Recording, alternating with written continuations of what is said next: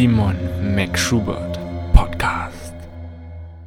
Herzlich willkommen zu einer neuen Episode. Mein Name ist Simon Schubert und das ist mein Podcast, wo du mich mit den verschiedenen Leuten über deren Ansätze und Vorstellungen zu den Themen Gesundheit, Wellness und Fitness hören kannst. Und das alles immer mit dem Ziel, um neue Perspektiven zu gewinnen und immer mehr zu einem gesunden Leben zu inspirieren und dann natürlich auch bei der Umsetzung zu helfen. Und in dieser Episode geht es um ein Thema, mit dem ich mich schon lange deutlich mehr beschäftigen möchte. Und zwar mit Rohkost. Und wer jetzt dran denkt, das ist irgendwie nur langweilig und schmeckt gar nicht und immer nur irgendwie trockene Salate, der kann, denke ich, noch eine ganze Menge lernen. Und das hat mir Boris Lauser gezeigt. Er ist einer der bekanntesten Gourmet-Rohkostköche Deutschlands. Und bei dem auf der Art und Weise, wie er von der Rohkosternährung erzählt, äh, habe ich ein ganz neues Bild bekommen und immer wieder gemerkt, wie eingeschränkt meine eigene Sichtweise eigentlich darauf war. Denn Lasagne zum Beispiel und Spaghetti Bolognese sind nicht gerade Sachen, die man damit irgendwie mit Rohkostküche verbinden würde.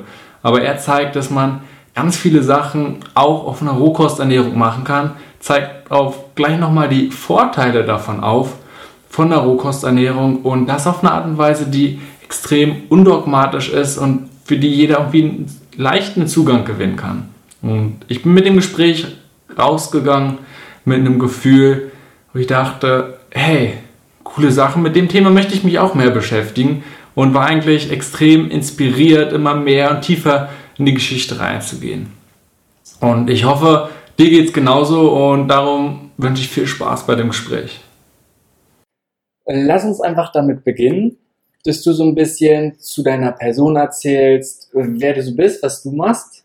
Ähm, einfach so die wesentlichen so Hauptpunkte für jemanden, der dich nicht kennt, vielleicht noch wirklich nicht, vielleicht gar nicht in Kontakt mit dir gekommen ist und wie du überhaupt dazu gekommen bist, dich roh zu ernähren ja. und auch ja. nicht nur für dich selbst machst, sondern jetzt schon über lange, lange Zeit das anderen beibringen willst und einfach nach außen in die Welt verbreitest. Ja, ja du, ich mache seit ähm, jetzt seit acht Jahren ähm, bin ich Rohkostkoch und Culinary Artist ähm, nenne ich mir manchmal den Titel oder Rohkostberater auch, ähm, weil ich so ganz viele verschiedene Sachen in dem Bereich mache. Ähm, also zum einen ist so die Basis, was ich wirklich seit acht Jahren mittlerweile mache, in dem Apartment, was vor kurzem noch drei Stockwerke drüber war. Ich bin jetzt gerade vor kurzem umgezogen, ein Dinner Club. Ähm, das ist so eine Art Pop-up-Dinner, wo. ja, schön. Soll, soll ich weiter? Ja, okay, war schon.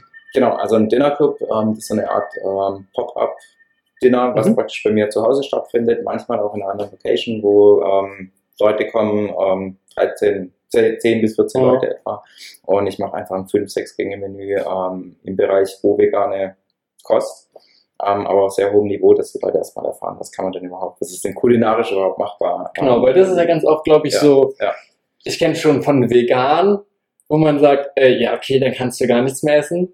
Und dann kann ich mir nur vorstellen, wie es ist, wenn du jemandem sagst, du ernährst ja noch roh vegan, äh, okay, du kannst jetzt nur noch irgendwie Karottensticks und Gurke essen und mehr eigentlich nicht. Und Richtig. Ja. Du zeigst ja eigentlich Leuten, äh, hallo, es gibt eine komplett andere Welt. Du kannst so, so viel mehr trotzdem noch essen, als wir uns überhaupt vorstellen können oder die meisten sich überhaupt vorstellen können.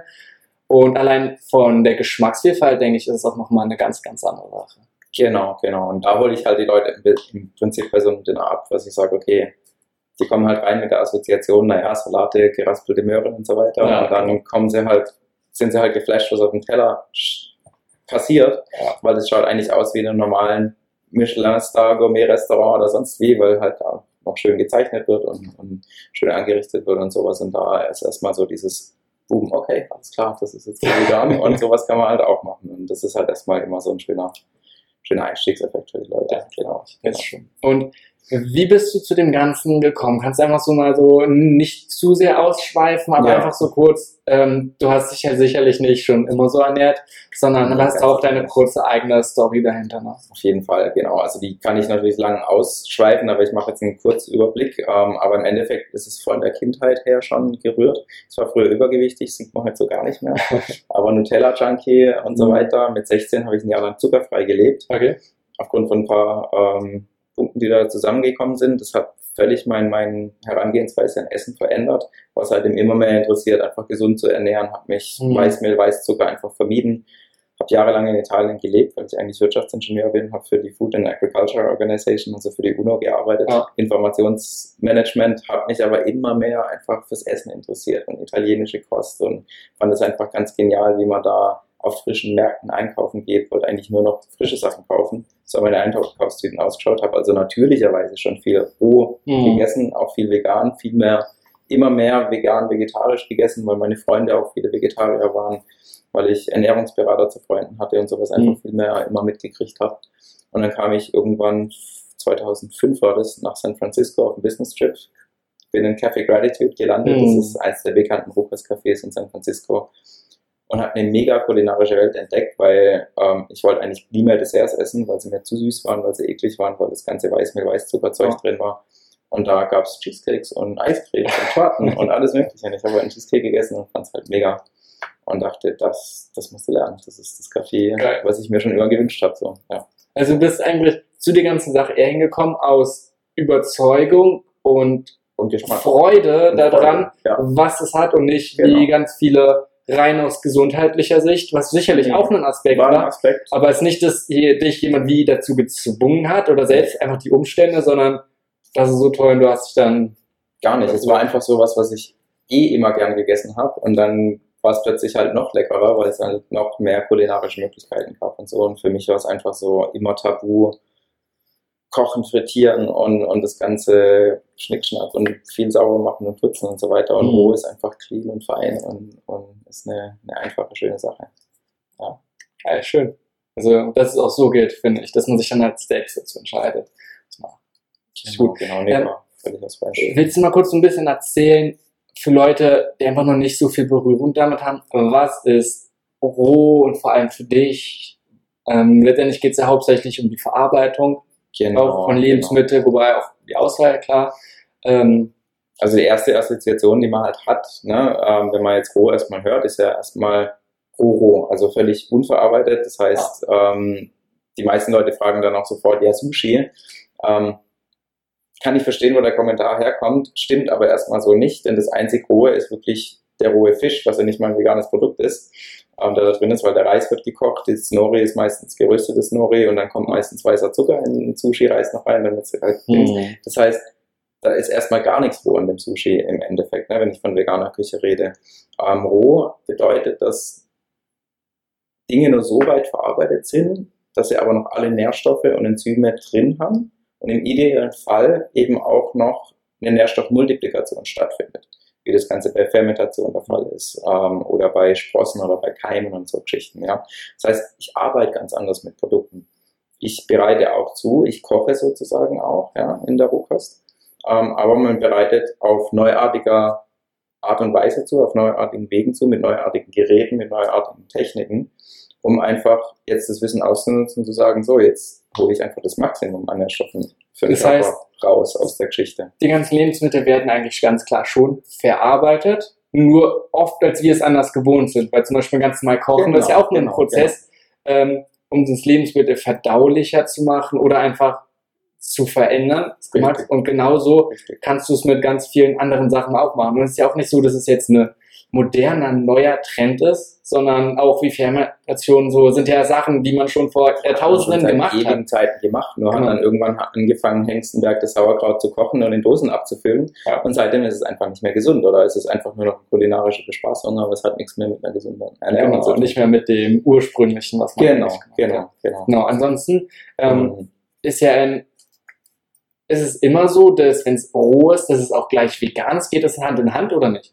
Nee, das sind zwei, also es sind schon unterschiedliche Paar Stiefel, ähm, aber die meisten, die sich eigentlich roh ernähren, sind roh vegane Ernährer im Endeffekt, ne? weil, sag mal, rohes Fleisch ist halt zum einen ethisch natürlich kritisch, zum anderen ist es eben auch gesundheitlich teilweise kritisch, ne? weil es einfach mit Keim belastet ist, weil du die Gefahr hast von Würmern, von irgendwelchen Parasiten und so weiter, die halt beim Kochen normalerweise erst kaputt gehen, beziehungsweise beim Fisch reicht das Einfrieren schon, um irgendwelche Sachen mhm. zu ähm, dingen. Aber ich beschäftige mich auf jeden Fall mit veganer Rohkost, weil es auch so viel zu zeigen gibt und so leckere Sachen gibt, ja. wo ich halt immer sage, so, ich stehe vor der Wahl zwischen einem veganen Gericht, das lecker ist, und einem Gericht, wo Fleisch und Fisch dabei mhm. ist, was lecker ist. Von beiden weiß ich jetzt, die sind gesund und gut für mich. Die Wahl ist für mich eindeutig. Ne? Also das ist so, das eine ist ethisch viel korrekter als das andere, mhm. das eine ist sustainable und tut der Umwelt was Gutes und gegen Klimawandel und so weiter. Also ja. deswegen ist für mich einfach ist oft ja nur Kost mit Fleisch ist tabu für mich in dem Sinne. Ja, bin ich voll bei dir. Also oft ist es einfach ein Aber Defin der Definition ist es absolut Teil von der Rohkost. Genau, aber die meisten Rohköstler, die ernähren sich mit Fleisch. Okay. Gibt's ganz klar sogenannte Instintos, die essen eigentlich alles pur und dann gibt's, also die beißen dann wirklich in die rohe Leber und so weiter rein. Okay, dann gut, essen aber auch den Apfel ganz roh und ganz pur und so weiter und die würden dann zum Beispiel sagen, das, was ich da mache mit der verarbeiteten Kost, das ist eigentlich keine Rohkost mehr. Ne? Also es gibt schon alle möglichen Extremen. Na gut, wie das in allen möglichen Sachen. Alle doch mal mich auch vor allem deine Meinung interessiert. Ähm, genau. Wenn wir jetzt von Geschmack und sowas vielleicht so ein bisschen weggehen, und uns mehr auf den gesundheitlichen Aspekt mhm. konzentrieren, was ganz klar ja auch ein Argument ist. Ähm, was sind so deine, einfach deine Ansichten, wo da die Vorteile generell einer rohveganen Ernährung sind?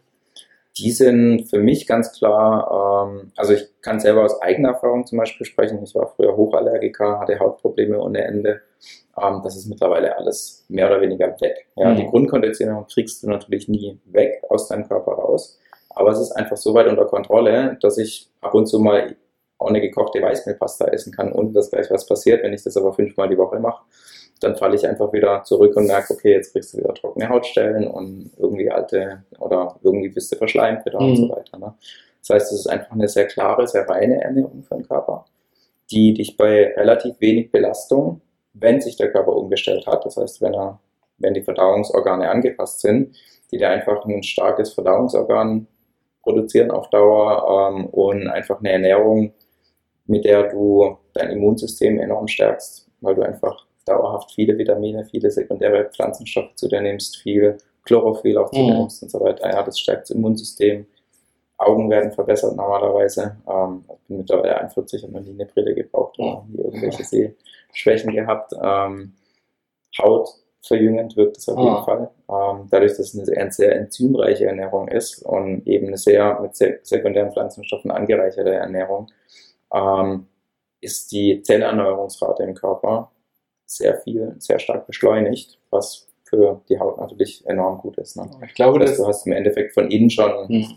Dein, dein Beauty Case dabei. Ja, du brauchst eigentlich gar nichts Großartiges mehr. Ne? Ich glaube, das ist auch genau das so ein Knackpunkt, der oft übersehen wird, oft, weil es meistens, wenn man über Ernährung spricht, dann und vielleicht Leute sich mit oder wenn sich einzelne Personen damit gesunde Ernährung beschäftigen, ja. dann denkt man vielleicht irgendwann nochmal drüber nach, oh ja, über Vitamine, Mineralstoffe noch, die man irgendwie braucht. Und ich glaube, der Knackpunkt ist ja erstmal noch, wie du es auch gesagt hast, die Lebensmittel werden nur so weit verarbeitet, dass die ganzen Enzyme, vor allem die da drin sind, aber auch die ganzen Sekundärstoffe, noch möglichst nicht verändert werden und für den Körper verfügbar sind. Das heißt, ja, sie werden ja. verarbeitet, ähm, aber mal ist ja generell, ich weiß nicht, ob wir da fein genug aufgegangen sind mit Rohkost, geht es ja nicht über 40 Grad zu erhitzen. Genau, genau. Ähm, aber 40, 42 Grad, das ist so die Temperaturschwelle, bei der du einfach, bei der du Enzyme dann verlierst und bei der schrittweise sich Mineralstoffe verändern,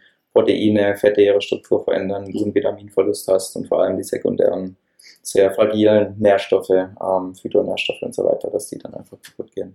Also du kannst, das heißt, du erhitzt in der Regel okay. einfach nicht über diesen, diesen Temperaturgradient. Okay, genau. Das heißt aber einfrieren zum Beispiel würde gehen. Das ist in Ordnung. Ähm, da bleibt zumindest die Enzymtätigkeit und ähm, die andere Tätigkeit, hm. die bleibt erhalten. Auch Vitamine und so weiter werden einigermaßen geschont. Ähm, ich denke, es gibt immer noch sowas, was man noch nicht so richtig greifbar machen kann. Das heißt, in englischsprachigen bezeichnet man das auch als Life Force, Lebendigkeitskraft, was halt doch beim Einfrieren irgendwie kaputt geht. Das heißt, die, die Sachen sind einfach doch nicht mehr so frisch wie Ist jetzt eben klar. frisch gepflückt oder frisch vom Feld. Genau, und dann Makrobiotik spricht ja auch von Sachen wie Richtung Feinenergie, die dann einfach Genau. nicht mehr drin ist. Weil letztendlich ist es ein lebendiges Lebensmittel und dann irgendwann halt nicht Ja, mehr. Ja, genau. Das heißt, ich würde jetzt einfach meine Ernährung nicht auf gefrorenen Mahlzeiten irgendwie gefrorene Rohkostmahlzeiten aufbauen, sondern einfach sagen, ich habe auch immer gefrorenes Obst und gefrorene Bananen da, um einfach schnell mal einen Smoothie zu machen, Ah. um schnell eine Eiscreme zu machen oder sowas. Ne? Solche Geschichten, die hat man einfach da, aber das ist jetzt nicht Die Basis die der Basis Okay. Ernährung, genau. Was aber wichtig einfach ist ähm, für die Verarbeitung, wenn du ansprichst, dass man, dass man wirklich auch Dinge verarbeitet. Ähm, denn was viele einfach den Fehler machen, die essen Dinge zu roh Okay. auf lange Sicht und das ist nicht gut für den Mhm. Körper. Ne? Und mit zu roh meine ich jetzt zum Beispiel einfach Nüsse und Samen ständig roh zu essen oder im schlimmsten Fall noch so Getreide oder sowas. Ähm, das ist einfach unverdaulich. Na klar, lass uns da gleich auch nochmal drauf Genau, eingehen, aber auf da die, können wir, können wir gleich nochmal. auf die Fehler und was man vor allem damit beachten muss. Aber Ja. einfach nochmal auch, ob ich es richtig verstanden habe, geht es hauptsächlich, wie gesagt, darum, das Lebensmittel so weit zu erhalten, dass alles, was irgendwie förderlich ist, drinne bleibt Genau. und auch in dieser Form. Oder dann in dem Maß zuzubereiten, dass es sogar noch besser aufgenommen werden oder die Nährstoffe noch besser verfügbar werden oder sich anders verändern. Das macht man, indem man es halt nicht stark erhitzt, über die 40 oder 42 Genau. Grad genau. und dann mit alternativen Zubereitungsmethoden wie Keim, Sprossen, Fermentation und sowas dann zubereitet. Ne? Genau, genau. Okay. Ähm, willst du dann nochmal einmal noch kurz auch einen Einblick sagen zu so typisch industriellen verarbeiteten Produkten, weil ich glaube, da macht man ja dann automatisch einen großen Bogen drum, einfach nur wo als Gegenpart schon fast, einfach zu stark verarbeiteten Produkten. Was ist daran so schlimm? Schlimm ist für mich wirklich, wenn ich schon allein eine Zutatenliste lese, wo ich die Hälfte eh schon mal nicht verstehe. Hm. Ähm, das ist für mich schon mal der erste Punkt, wo ich sage so, wow, ähm, was muss man denn alles tun, um dieses Produkt irgendwie regaltauglich zu machen, dass es auch noch irgendwie eine Haltbarkeitsdauer hat und sonst was. Ähm, ich glaube einfach, was passiert bei diesen ganzen fabrikverarbeiteten Produkten, ähm, das ist zum einen eine absolute Denaturierung von den, von den Lebensmitteln, von den Nährstoffen, weil es einfach, die meisten Dinge sind eh hoch erhitzt, ähm, da wird irgendwie noch bedampft, da wird mit irgendwelchen Haltbarmachern gearbeitet, Mhm. mit Konservierungsmitteln und so weiter. Und da wird einfach vor allem wird getrickst, was das Zeug hält, ne, damit ich einfach eine große Marge habe, ähm, wie ich das Produkt eben noch günstiger machen kann ähm, und trotzdem noch zum gleichen Preis verkaufen kann, also noch günstiger vom Materialeinsatz. Ja. Das heißt einfach, die natürliche Vanille wird halt dann einfach durch naturidentisches Vanillearoma Mhm. ersetzt. Ja. Kein Mensch hat mehr eine Ahnung, wo das denn wirklich herkommt. Das wird irgendwo im Chemielabor erzeugt und wird dann einfach zugesetzt. Ne? Na gut, weil letztendlich für die meisten oder viele Leute gehen irgendwie einkaufen im Supermarkt und Hauptsache es schmeckt und es macht satt. Genau, Und hat genügend Kalorien und der Rest ist so, ja. Oder schönes Beispiel Nutella, wo ich früher so, so stark drauf stand. Ja, im Endeffekt ist Nutella, wäre, wenn ich es mache, nichts anderes als ein Haselnussmus, ein Kakaopulver, irgendein Süßungsmittel, ein bisschen Vanille, ein bisschen Salz und es gibt eine super leckere, weil es eine Haselnuss-Nougat-Creme ist, ja. Das wäre eigentlich fünf Zutaten, ja, mit denen ich die herstelle. Wenn du dir das Nutella-Glas aber anguckst, da ist alles Mögliche drin und noch viele Sachen, die man gar nicht liest. Ne? Zucker ist drin zum Beispiel, 72 Zuckerwürfel in einem kleinen Glas Mhm. Nutella. Das kriegst du nicht mal eingefasst. ja. Keine Ahnung, ein Löffel Kakaopulver auf so ein ganzes Glas. Cadmium ist auch noch drin. Ähm, das schreibt man aber gar nicht mehr drauf, weil es in so kleinen Mengen drin ist. In Batterien ist das halt auch drin, nur in Nutella schaufelst du es dir leichter rein. Ja? ja. Also es sind halt lauter so Geschichten ähm, bei den industrieverarbeiteten Nahrungsmitteln. Das ist jetzt ein Beispiel, wo ich es weiß, bei vielen anderen weiß ich es eben nicht. Ähm, weil man sich dann auch nicht mehr, weil ich mich dann nicht mehr mit auseinandersetze, weil ich einfach sage, das ist für mich einfach mittlerweile tabu. Das ist Genau. nicht mehr Und vor allem, nichts Essbares. genau, man letztendlich musste in irgendeinem Punkt Lebensmittelchemiker sein und so Ja. weit in die Materie gehen, weil ganz oft gibt es ja auch Sachen, die die Hersteller gar nicht raufschreiben müssen, die, wie du gesagt, Ja, schon enthalten ja. sind.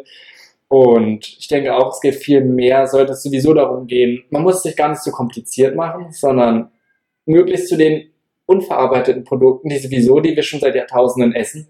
Und da ist klar, dass die erstmal grundsätzlich besser für uns sind als alles, was halt so stark verarbeitet ist. Genau. Und genau. das sollte für jeden eigentlich nachvollziehbar sein.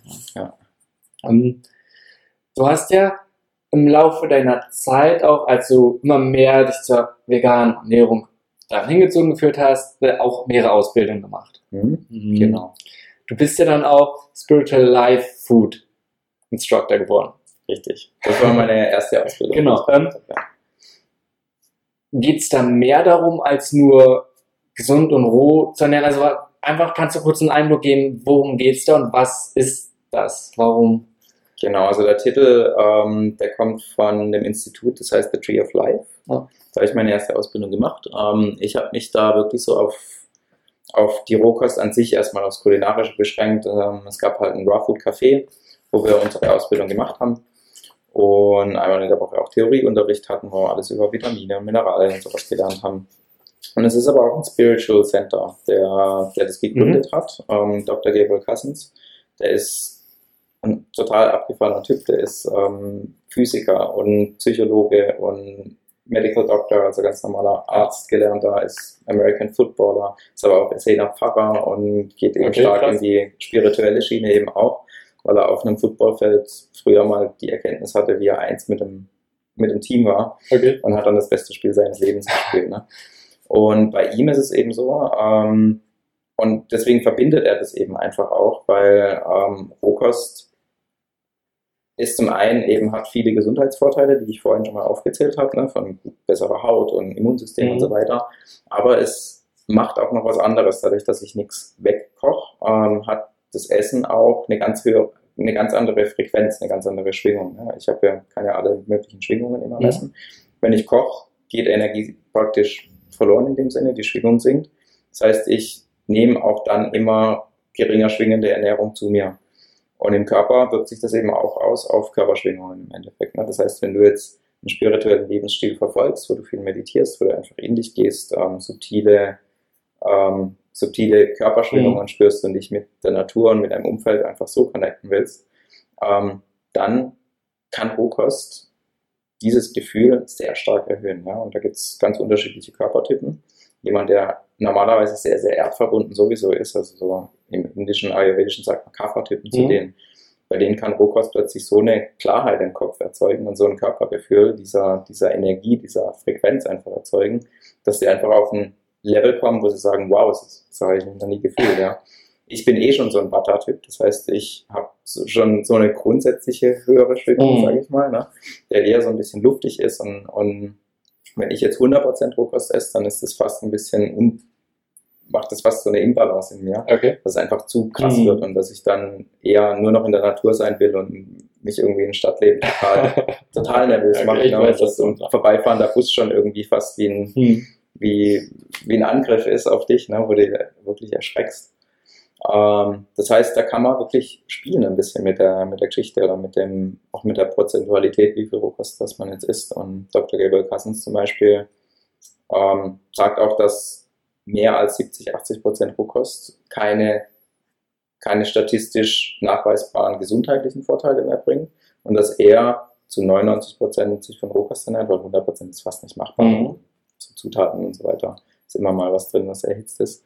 Dass er das aber aus rein spirituellen Gründen macht, weil er einfach eine andere Bewusstseinsebene erreichen will.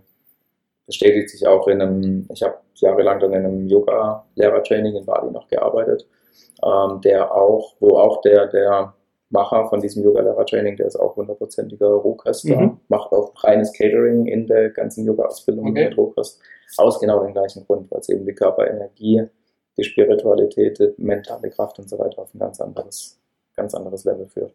Das ist, denke ich, ein ganz, Ja. auch wieder interessanter Punkt, wo man so in der westlichen Welt kaum einen Bezug dazu hat, auch alleine zum Essen.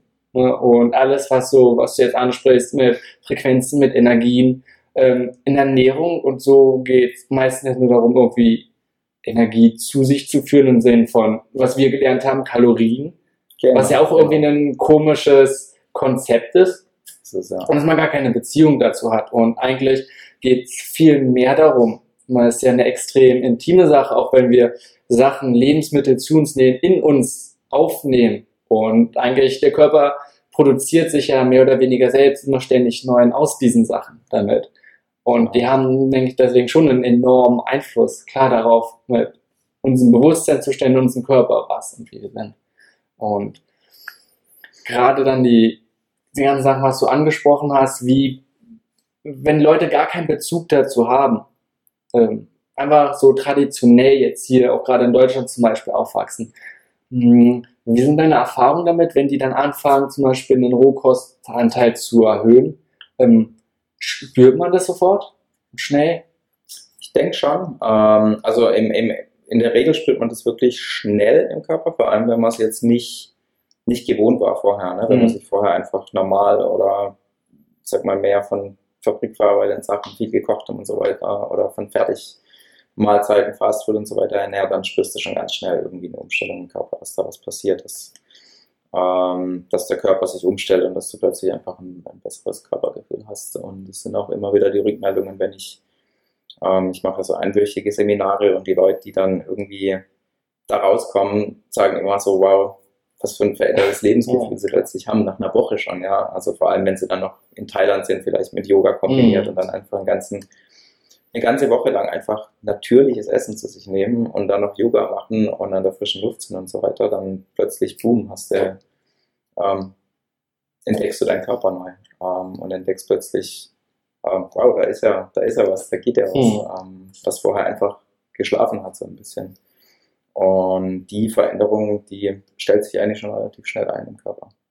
Du hast es vorhin schon angesprochen, dass ganz, dass wenn man jemand jetzt sagt, okay, er sieht irgendwie ein, veganer oder rohe Ernährung hat schon viele Vorteile und will es einfach mal ausprobieren, dass man dann einfach anfängt, Sachen, Gemüse und Obst einfach rot so zu essen, ohne es wirklich zu verarbeiten. Und was sind so deiner Meinung nach häufige Fehler dabei, die dann eventuell auch eher zu schlechten Erfahrungen damit führen, auch, dass man es vielleicht nicht so gut verträgt? Also mhm. Also was sind so wirklich häufige Fehler und was sollte man beachten? Genau, also ein, ein häufiger Fehler, der oft passiert, ist, dass viele Leute, die hören das halt mal so, Rohkost ist gut und gesund und so weiter, und dann fangen sie einfach mal an, ohne sich jetzt irgendwie reinzulesen oder, mhm. oder überhaupt mit der Geschichte zu beschäftigen und essen einfach mal roh. Ja.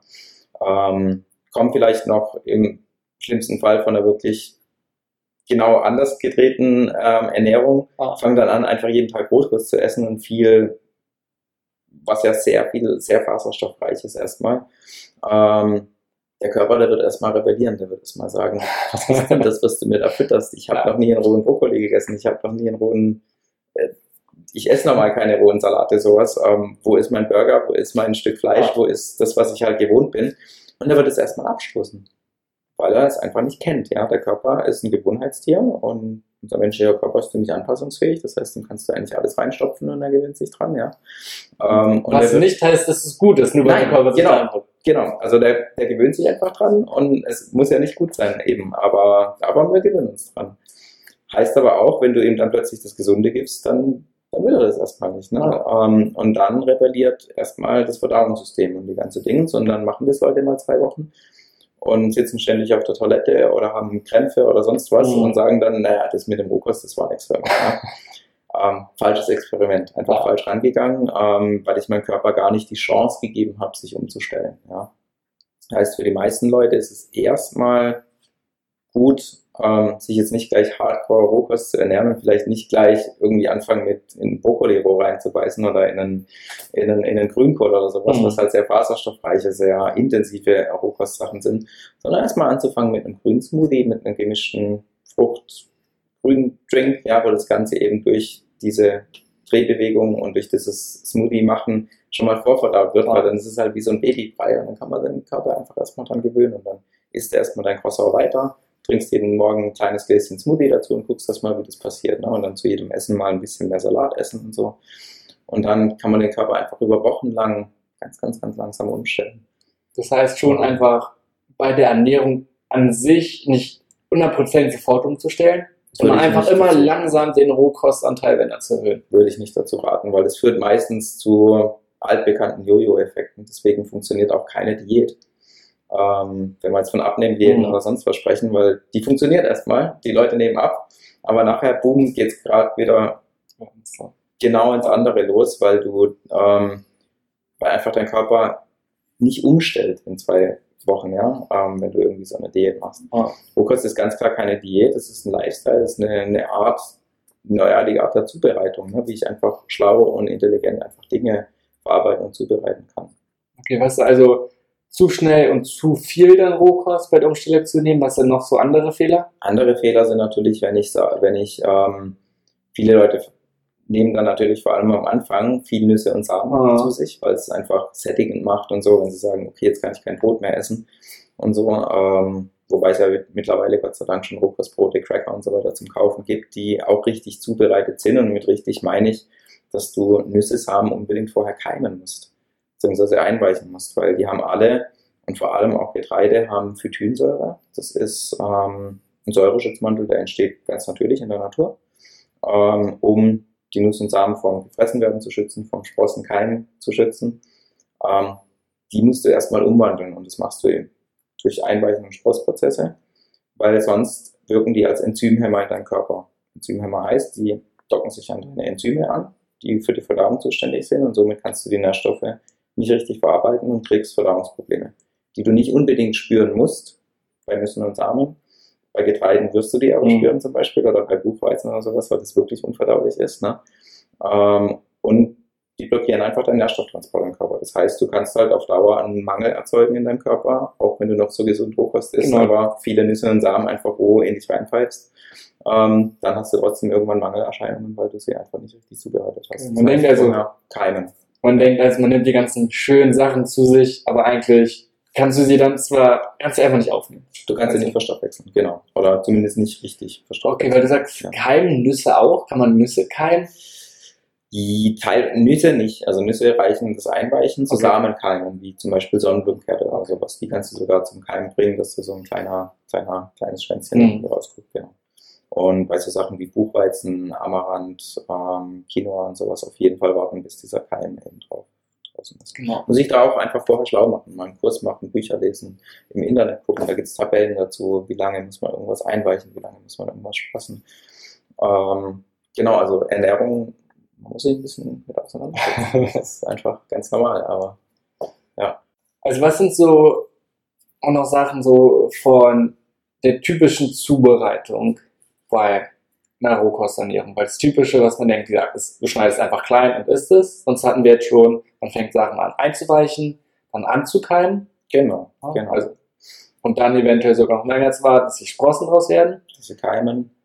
Dann ähm, gibt es natürlich die Hochleistungsmixer, die für grüne Smoothies super sind, die für Suppen vor allem total lecker, äh, super sind. Jetzt im Mhm. Winter kannst du eine schöne warme Suppe zubereiten, indem sie eben nicht erst vorher zu Tode kochst und dann pürierst, sondern indem sie halt gleich kalt pürierst und einfach so lange anwärmst, bis sie eben doch noch schön handwarm ist.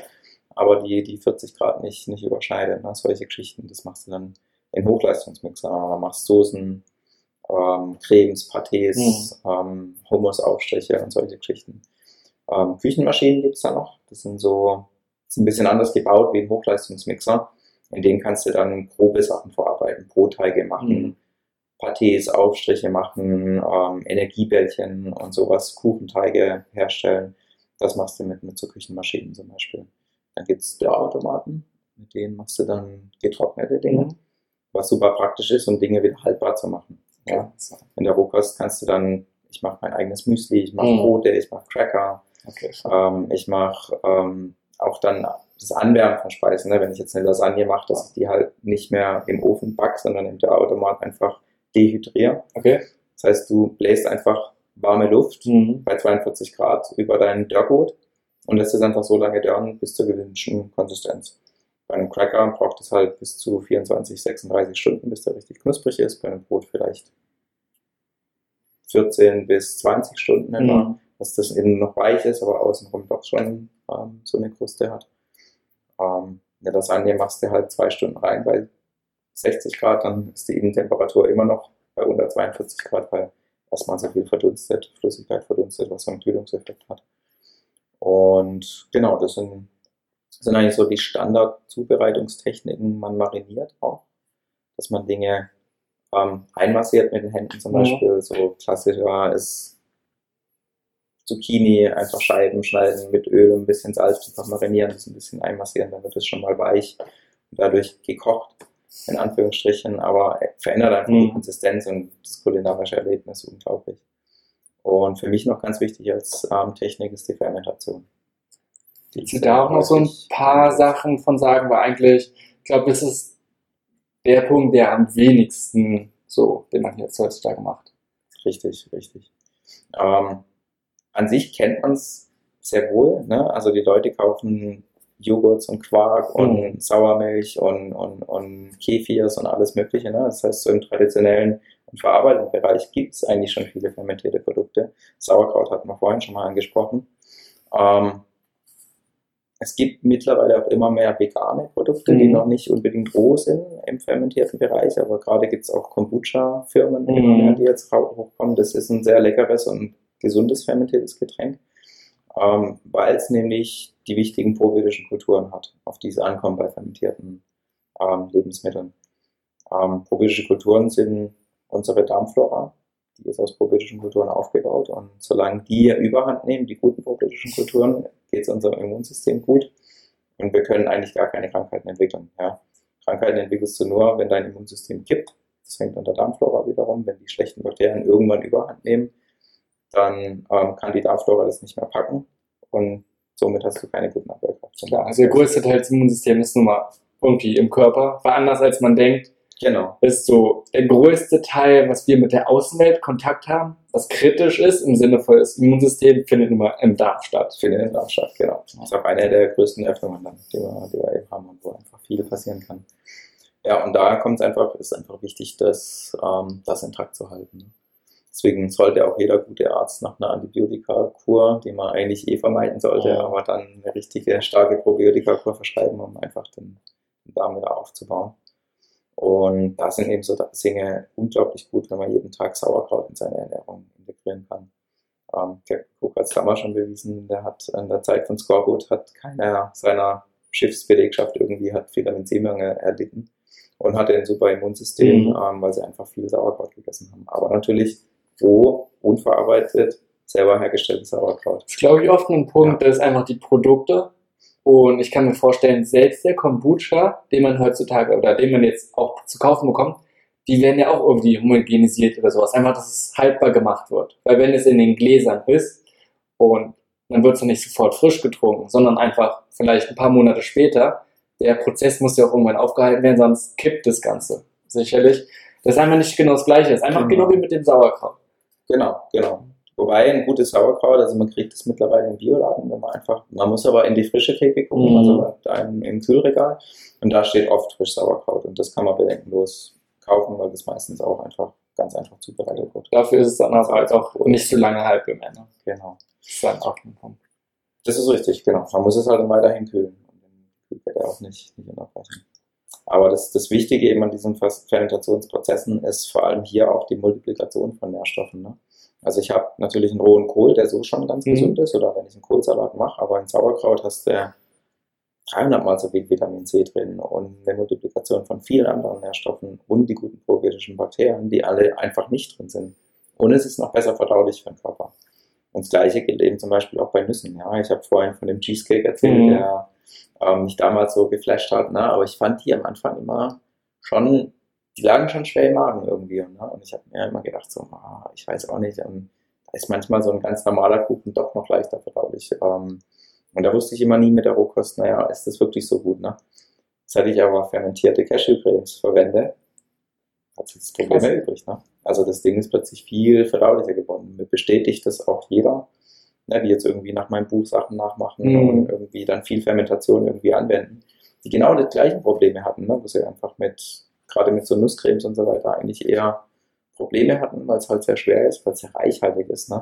Und durch die Fermentation passiert aber eine Vorverdauung. Ne? Dadurch, dass da Bakterienkulturen am Arbeiten sind, die zersetzen ja die, die, die spalten dann plötzlich langkettige ähm, Verbindungen auf und machen die für den Körper auch einfach zugänglich. Ja? Klar, das ganze Und Produkt, Multiplikation von, von Nährstoffen findet halt gleichzeitig auch noch statt. ja, das ganze Lebensmittel verändert sich ja. Sieht man ja genauso wie beim Joghurt. Da sieht man es direkt, dass Ja. sich das einfach Ja. extrem verändert. ja, genau. Ähm, ich kann mir vorstellen, einfach, dass es oft doch schon relativ aufwendig ist, ganz klar an einem Punkt. Und ich sehe es bei mir selbst, ne, wenn ich Sachen einweiche, nur wenn es über Nacht ist, wenn man einfach nur viel isst, dann steht auf einmal die ganze Küche voll irgendwelcher kleinen Schälchen. Und wenn es dann auch noch angekeimt wird, ist mehr und auch fermentieren. Und dann hast du ein Glas mit Kombucha stehen, der dann auch noch mal mehrere Tage braucht. Ähm, das heißt, das Ganze wird immer was, wo es extrem zeitintensiv ist, ganz klar. Und hast du da irgendwie auch einen Tipp, wie man das so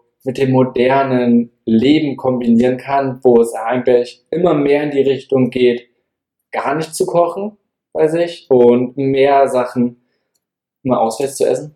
Ja.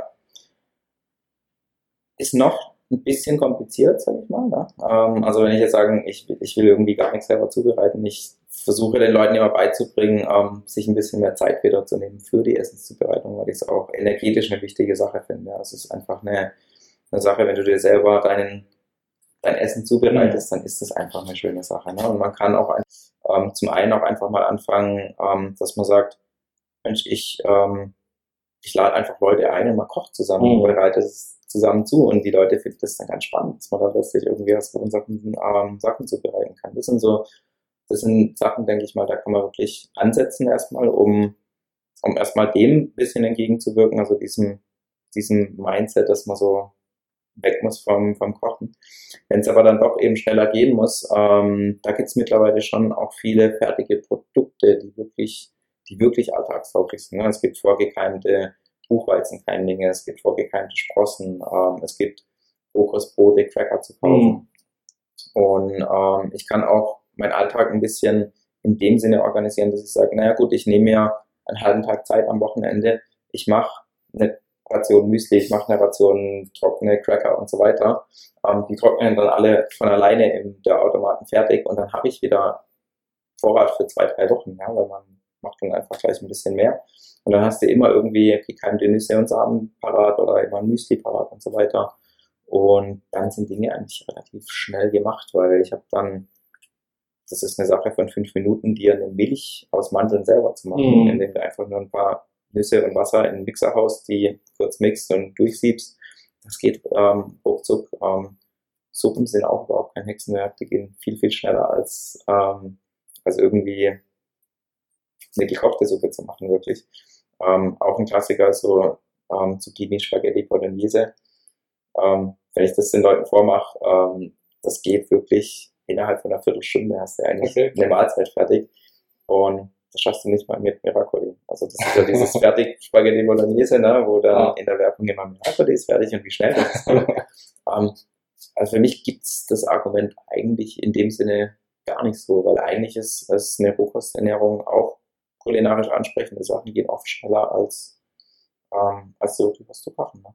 Also man muss ja doch nur irgendwie die Zeit nehmen, wie du auch gesagt hast. Ja ist die eigene Zubereitung mit dem Essen, mit dem eigenen Essen weit mehr als nur, oh, man macht sich etwas zu essen, sondern man hat wieder eine ganz andere Beziehung dazu, wenn man sich die eigenen Produkte und das eigene Essen selbst zubereitet. Genau, genau, genau.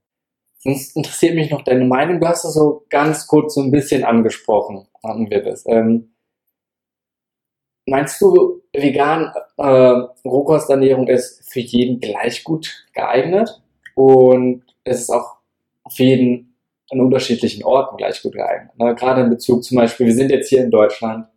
Äh, es ist sicherlich was anderes als jetzt viele, wenn man in den Tropen lebt. Man hat hier zwar auch Zugriff äh, das ganze Jahr auf Bananen, Ananas und sonst was, aber du weißt ja jetzt, ne, du gehst jetzt demnächst nach Bali, Thailand, sowas, die Früchte dort sind was anderes. Es ist kein Vergleich. Also es ist ganz klar. Und fällt nicht bei aber es ist ein Unterschied. Und wie ist deine Meinung da? Mhm. Ähm, also ich sehe ich es tatsächlich, man, man hat so den Eindruck, boah, Tropenfrüchte und da ist ja, da kriegst du ja alles und ständig und das ganze Jahr über und so. Ähm, das stimmt. Ja, ähm, also ich habe das ganze Jahr über Mangos und Ananas und Papayas und alles und da das hört sich natürlich so toll und so exotisch mhm. an für den Deutschen, der das halt nicht kennt und, und so. Ich reise nur mittlerweile halt seit sechs, sieben Jahren in diese Länder und muss ganz ehrlich sagen, ähm, die Vielfalt, die es bei uns gibt an Obst und Gemüse, das ganze Jahr auch über, die hast du dort gar nicht so. Also bei uns ist ich würde eher, sage ich mal, den Spieß fast rumdrehen und sagen, wow, wir haben eigentlich, wir haben einfach so eine Vielfalt, vielleicht nicht ganz an Früchten, aber generell an Obst und Gemüse, an essbaren, ähm, auch rohkostverarbeitbaren Sachen, sind wir das ganze Jahr über top versorgt in Deutschland. Ne? Wir haben den ganzen Sommer über mit unglaublich tollen Früchten. Ja, Beeren, da kannst du in Badi und Thailand nur davon träumen.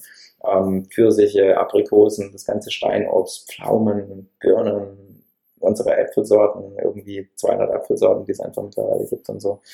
Ähm, also da sind wir wirklich eigentlich reich beschenkt, schon mal mit Obst. Ähm, und du hast das ganze Winter über Wurzelgemüse, unglaublich tolle Pastinaken und Wurzelfedersilie und ähm, Kürbisse und Süßkartoffeln und alles Mögliche und Grünkohl und Spinat und ähm, Postelein und Feldsalat und diese ganzen Geschichten, die ja eigentlich den ganzen Winter über verfügbar sind. Das heißt, ich sehe da, ich sehe da gar keine Einschränkungen drin, ähm, wenn ich das, wenn ich mir so auf die ganze Geschichte gucke.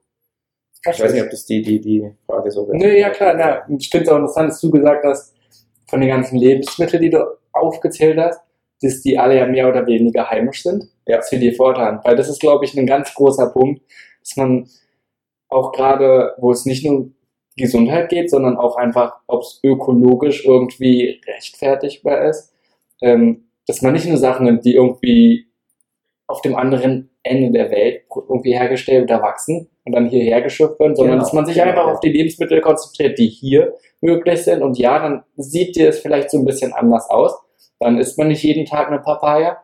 Aber hier gibt es auch ganz viele andere Sachen. Kann man gar nicht. Also klar kann man das mal machen. Ähm, vor allem, wenn man jetzt nicht in diese Gegenden reist. Mein Gott, dann bestellt man sich halt zweimal im Jahr irgendwie so eine Papaya oder geht beim Assalat eine Papaya oder sowas. Das würde ich dann auch machen. Ähm, ich persönlich, muss ganz ehrlich sagen, ich esse hier nur heimische Sachen, wenn ich in Deutschland bin. Weil, wie gesagt, die Vielfalt, die ist, die ist enorm, die ist einfach riesig und man kriegt so viele schöne Sachen. Ähm, wenn man sich ein bisschen umguckt. Ne? Man muss halt wirklich auch in seinen Bioladen gehen mhm. und muss vielleicht mal auf den Wochenmarkt gucken und so, was der Bauer wirklich frische Sachen erntet und nicht nur zu Lidl und Aldi einkaufen will. Ja. Weil da hast du die Vielfalt dann vielleicht nicht so. Klar, merkt man dann. Beziehungsweise da gibt es halt dann auch die, die Sachen, die dann von der Apfel, der aus Neuseeland eingeflogen wird und sonst was. Was meiner Meinung nach hier gar nicht sein muss. Genau, und auch nicht unbedingt zurückschrecken von wegen, äh, Pastinake, was ist das noch nie gehört, sondern dann auch einfach einfach mal ausprobieren und dann gerade heutzutage findet man so leicht Rezepte damit. Ja, total. Ein, einfach irgendwie in die Suchmaschine Pastinake Rohkostrezept eingeben und dann wirst du eh schon tausend Sachen sehen. Ja. ja. ähm, ansonsten wie gerade zum Beispiel hier mit Winter äh, schneit draußen wie sonst was, es ist auch immer ein Punkt, finde ich, was anderes an Orten, wo es das ganze Jahr über warm ist sogar sehr warm oder hier, wo es jetzt wirklich kalt ist. Und gerade dann nur Rohkosternährung hat man nun mal nicht wirklich warme Sachen. Du hast ja schon ja. gesagt, ja. man hat die Möglichkeit Suppen bei 40 Grad. Und ich glaube, das, das ist auch vom Gefühl, und da gibt es auch viele andere Leute, weil zum Beispiel jetzt, oder Rüdiger Dahlke habe ich darüber sprechen gehört, dass es für ihn ein Punkt ist, dass für ihn diese Ernährung zu kalt ist. Mhm. Einfach gerade im Winter, um diese Jahreszeit hier in unserem Breitenrand. Wie ist da deine Meinung, dein Umgang damit? Gebe ich dir bedingt recht, also eine Gefühl, von der Gefühlssache auf jeden Fall. Erstmal, vor allem, wenn man es gewohnt ist. Mhm. Ähm, Essen ist grundsätzlich ganz, ganz, ganz viel Gewohnheit. Ähm, die Lektion habe ich selber gelernt, als ich dieses Jahr lang zuckerfrei gemacht habe. Ne? Und danach einfach festgestellt habe, wie ekelhaft Zucker eigentlich ist. ja? ähm, und konnte gar nicht glauben, dass man sich da umgewöhnen kann. Ähm, man tut es, der Körper tut es. Ähm, genauso schaut es auch mit solchen Geschichten aus. Mhm. Also, dass ich, ähm, ich kann zum Beispiel eher andersrum heutzutage nichts wirklich Heißes mehr essen, weil es schlichtweg nicht schmeckt. Ich schmecke die Gewürze nicht, ich schmecke die die Rundungen nicht und so weiter. Also ich muss das immer erstmal auf so diese Rohkosttemperatur 42 Grad sogar abkühlen lassen, ähm, damit ich einfach so, wow, jetzt merke ich die ganze, das ganze Spektrum an Gewürzen, an Sachen, die da, die da wirklich drin sind. Ähm, das zum einen, zum anderen ähm, spricht aber auch, wie gesagt, gar nichts dagegen, wirklich sein, sein Rohkostanteil bei irgendwo 60, 70 Prozent ähm, zu halten und einfach den Rest mit gekochter Ernährung abzudecken, vor allem im Winter. Ähm, und ich mache dann halt verstärkter im Winter weniger grüne Smoothies zum Beispiel, sondern mache mir einfach morgens eher so ein Chia-Pudding oder ein, ein, Müsli und da kann man ja auch zum Beispiel die Nussmilch leicht anwärmen vorher, mhm. ne? oder das Ganze, ich will jetzt nicht sagen, in die Mikrowelle stecken, weil das will ich jetzt auch nicht machen natürlich, ähm, aber halt einfach mit, warm, mit wärmeren Sachen arbeiten ähm, und auch mit wärmeren Gewürzen spielen viel. Ähm, ich habe Zimt, Kardamom, ähm, Ingwer, ein bisschen Chili und so weiter, ne? das wärmt den Körper vom Innen an ja. und es ist es ist nicht so, dass der Körper warm wird von was Warmem. Ja, das ist genauso, das ist genauso eine, eine, eine Krux wie zu sagen, ich muss jetzt Alkohol trinken, damit mir warm wird. Mhm. Das sind Vorgegaukle, ja. Du, du gaukelst deinem Körper praktisch was vor, aber der Körper wird warm durch eine gute Durchblutung. Und die erreichst du eigentlich, indem du dem Körper viel Sauerstoff gibst. Und viel Sauerstoff kriegt der Körper, wenn du zum einen den Körper viel bewegst zum anderen, wenn du sauerstoffreiche Nahrung zu dir nimmst, wie viel Grünzeug, was viel Chlorophyll hat, was ein Sauerstofftransporter ist, ähm, viel reine Nahrung zu dir nimmst, wo der Körper einfach nicht viel abgelenkt ist und, und wo du einfach viel, viel damit arbeitest und dadurch wird die Durchblutung gut und dadurch bleibt es dir auch warm und wenn du dann noch mit den Gewürzen dementsprechend arbeitest, dann, dann hast du eh Wärme von innen. Und das dann kombiniert mit teils Rohkosternährung, teils gekochten Sachen, ähm, das ist, glaube ich, überhaupt kein, kein Thema.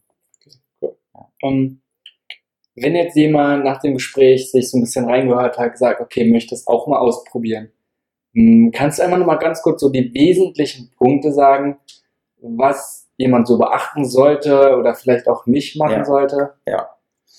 Also zum einen, wie gesagt, ähm, für mich immer gut, für die meisten Leute, ne? ich kenne auch andere Beispiele, aber für die meisten Leute gemächlicher Einstieg, anfangen mal mit einfach ein bisschen mehr Rohkost integrieren in meine Ernährung, morgens mal ein Chia-Pudding essen mhm. statt das normale Weißmehlbrötchen ähm, oder ein Rohkostbrot mal ausprobieren, ähm, was man sich ja jetzt auch kaufen kann, erstmal irgendwo, wenn man nicht gleich einsteigen will. Grüne Smoothies machen, weil die einfach easy sind für die Verdauung oder Rohkostsuppen zubereiten und sowas, weil das dann vorgemixt ist. Ne? Ähm, und zu jedem Essen mal einfach ein bisschen mehr Salat essen, um den Körper ein bisschen vorbereiten und dann einfach immer mehr machen über Wochen hinweg. Das ist so das Erste. Ähm, auf jeden Fall Nüsse-Samen vorher sprossen bzw. Ähm, einweichen, bevor man sie isst. Ähm, da auch sich einfach ein bisschen, bisschen einlesen, ein bisschen ja. Literatur, sich mal ein Rohkostbuch kaufen, erstmal ein bisschen rumblättern, ein bisschen lesen. Ähm, am besten mit einem Theorieteil, wo das einfach nochmal erklärt wird, ne, dass man einfach ein bisschen, ein bisschen Basiswissen auch mitbringt und sich mit den Zutaten auch erstmal auseinandersetzt, weil für viele es ist jetzt erstmal nicht gang und gäbe, dass ich irgendwas mit Buchweizen mache oder mit Sonnenblumen mhm. oder mit, mit Chiasamen arbeite oder Hanfsamen, um, ähm, um erstmal zu wissen, was ist denn überhaupt ein kaltgepresstes Öl und was bedeutet es überhaupt. Ne? Ja. Ähm, und nicht eben ja, irgendwo im Supermarkt steht und jetzt vor dem Regal steht und ich weiß, ich weiß, was einfach ein Rohkostprodukt irgendwie ja. ist, ja, und vielleicht dann doch wieder zum Quark greift, ähm, weil er denkt, äh, das ist doch roh, weil es kalt ist. Ne? Oh, okay. ähm, genau, also so, ne, dass man sich einfach ein bisschen oder, oder einen Kurs macht. Es gibt mittlerweile ganz viele Leute, die, die auch ähm, überall deutschlandweit irgendwo Kurse geben, mhm. nachdem, wo ich halt bin in Deutschland.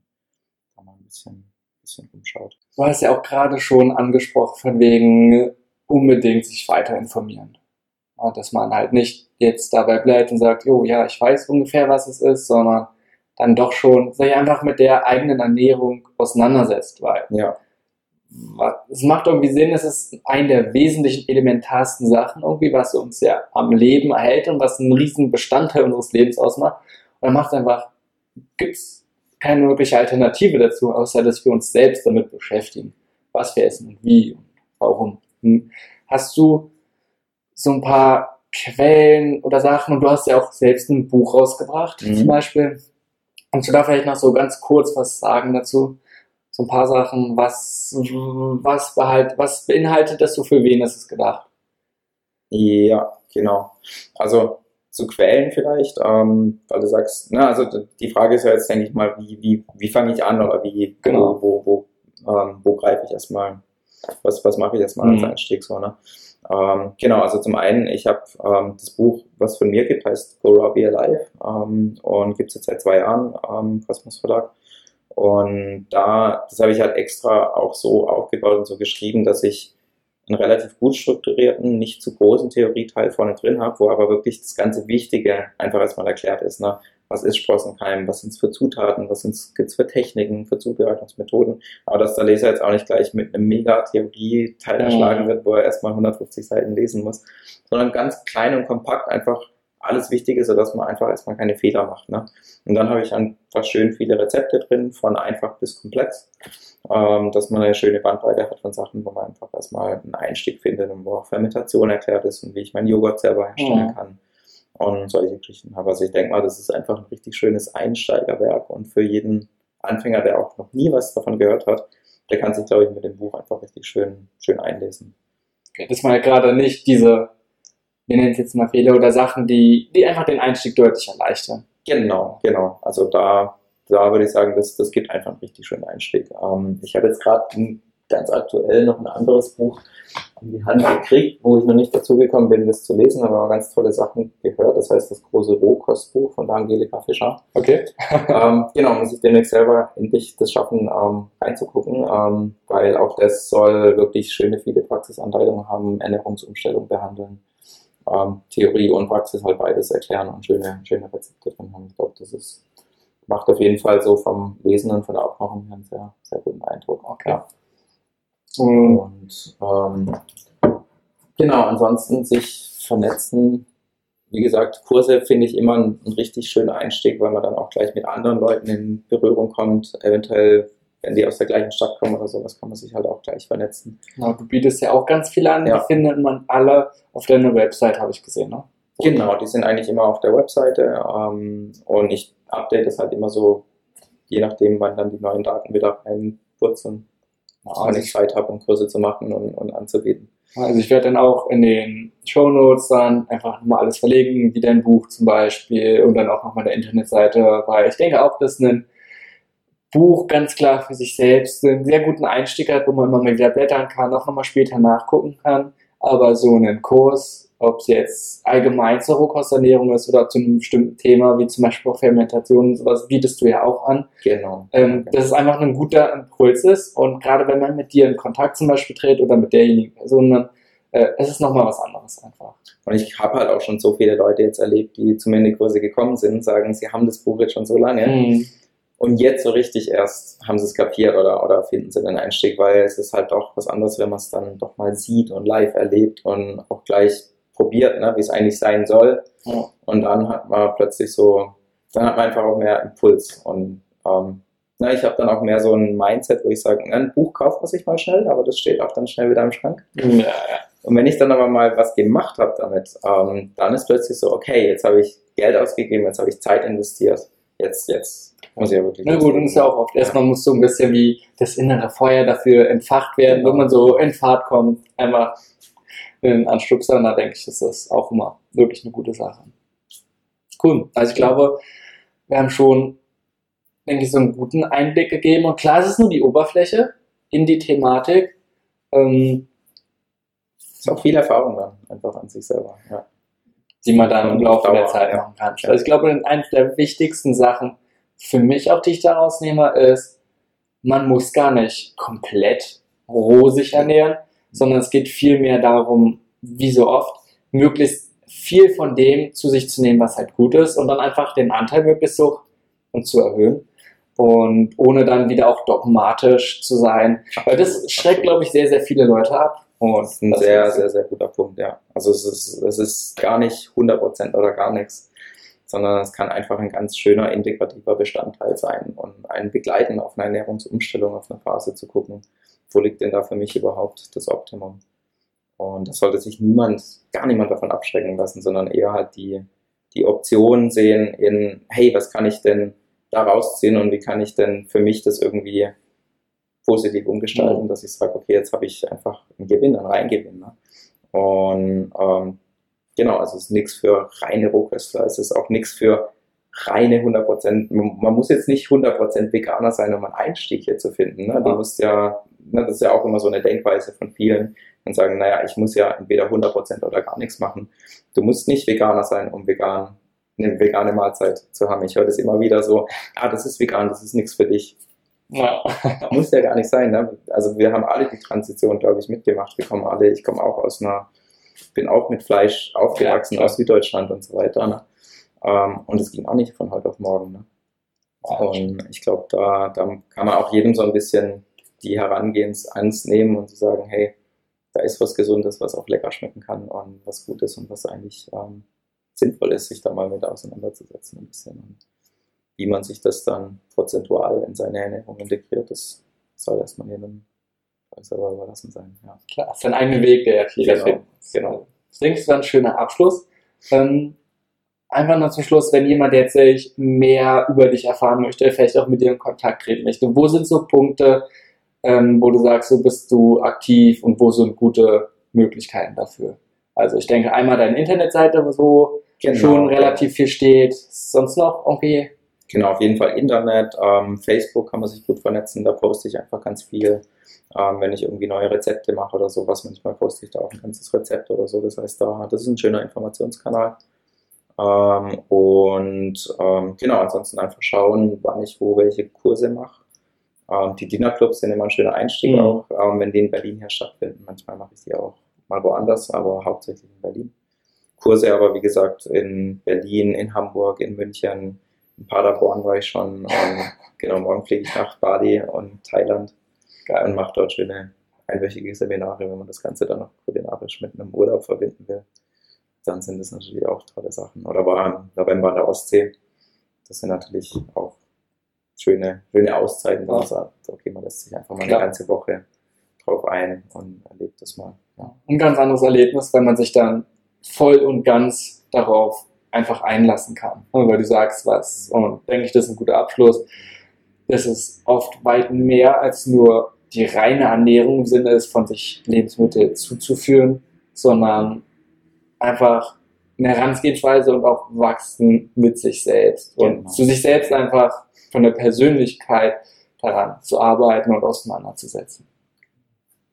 Cool. cool. So, schön. Also vielen Dank. Okay, danke dir. Und habe ich zu viel versprochen? Ich denke nicht. Also die Rohkostküche ist auf jeden Fall extrem vielfältig und sicherlich auch sehr kulinarisch. Und wir sind heute nur an der Oberfläche geblieben. Also es lohnt sich auf jeden Fall, da tiefer zu gehen und auch selbst einfach neue Sachen auszuprobieren. Und genauso wie Boris sagt, geht es gar nicht darum, das ganz strikt und fest zu sehen und dann hundertprozentig nur Rohkost zu ernähren, sondern einfach mal langsam ranzugehen und einfach mal sich mit der eigenen Ernährung auseinanderzusetzen, zu gucken, hey, was esse ich da überhaupt tagtäglich? Und dann Stück für Stück einfach mal Sachen zu sich zu nehmen, ähm, die man vielleicht sonst nicht auf dem Teller hat. Wie immer findest du in den Shownotes dann noch weitere Informationen und auch nochmal die Verlinkung zu Boris Social Media Kanälen. Also da lohnt sich ein Blick ganz klar rein. Ich hoffe, dir hat die Episode gefallen. La- Da lass mir doch einfach einen Kommentar unten. Vergiss nicht, auch bei iTunes und bei YouTube zu abonnieren. Und über eine Bewertung freue ich mich natürlich auch. Bis bald.